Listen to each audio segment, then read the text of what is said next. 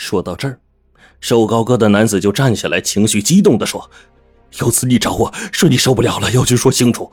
要不是你的错误决定被我果断阻止，你早坐牢去了。你是那么爱你儿子邹鑫，如果你真是说清楚了，让大家都知道邹鑫的父亲是个害死了十几条人命的黑心老板，叫他怎么在社会上混下去啊？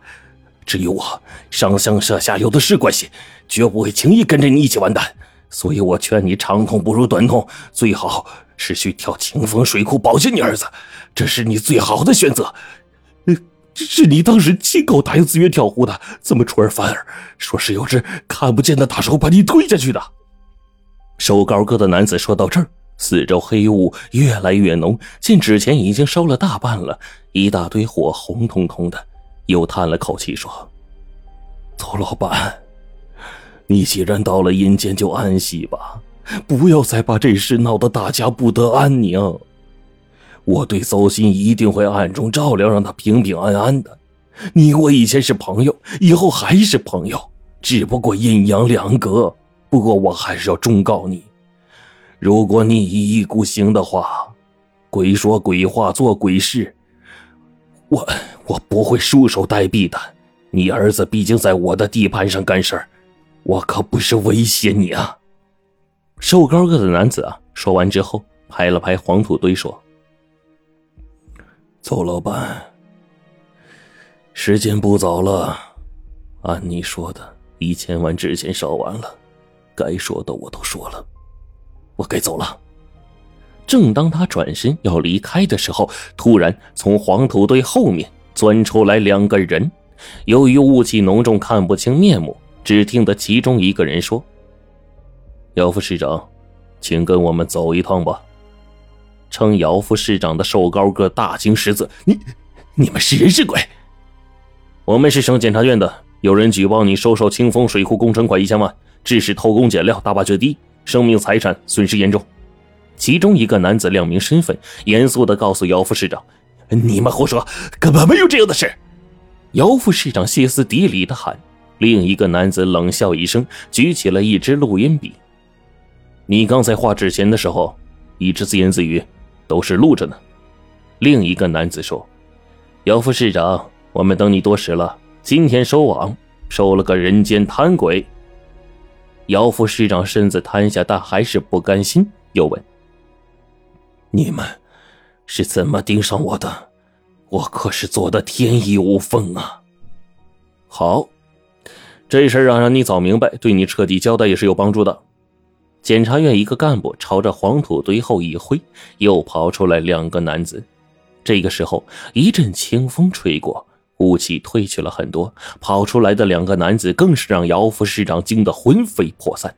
其中一个人竟然是跳湖死了的邹吉红，另一个人。满脸胡子，长头发，像是一个野人，朝着他双目喷火，似是有千仇万恨似的。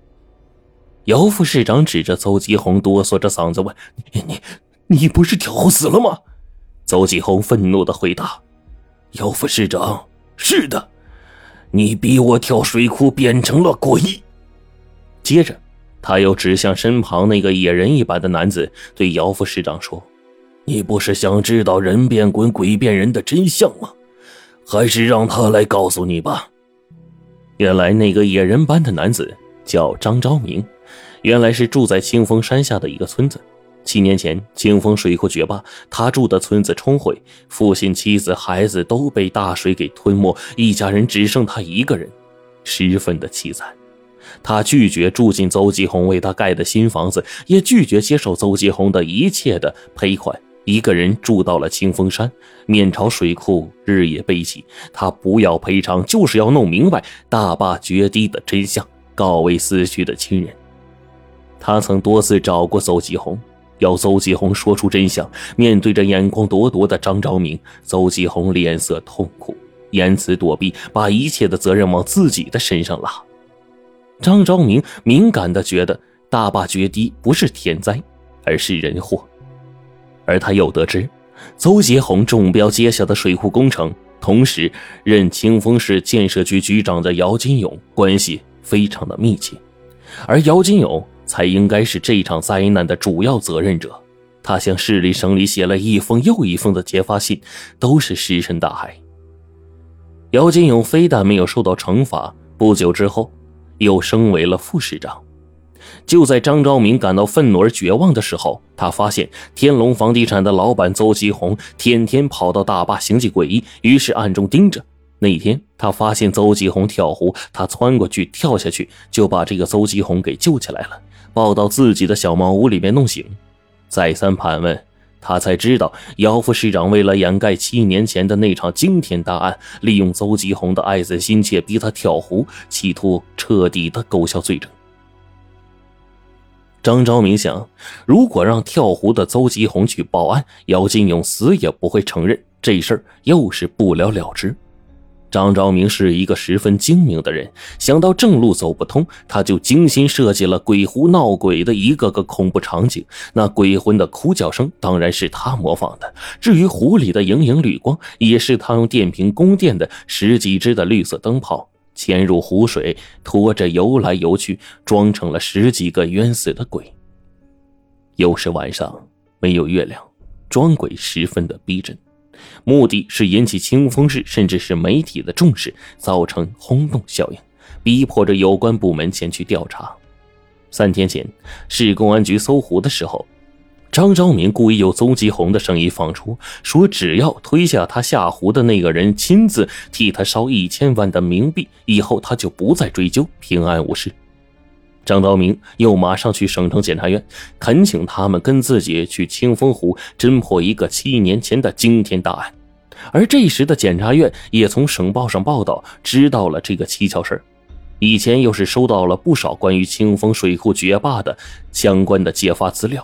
觉得这是一个好机会，于是就悄悄的跟来了，就出现了刚才的一幕。姚金勇听罢，身子瘫了下来。是检察院的两个干部把他扶下了水库大坝。不久，案情大白，鬼湖里的十几个冤魂昭雪，鬼湖又改回了清风水库。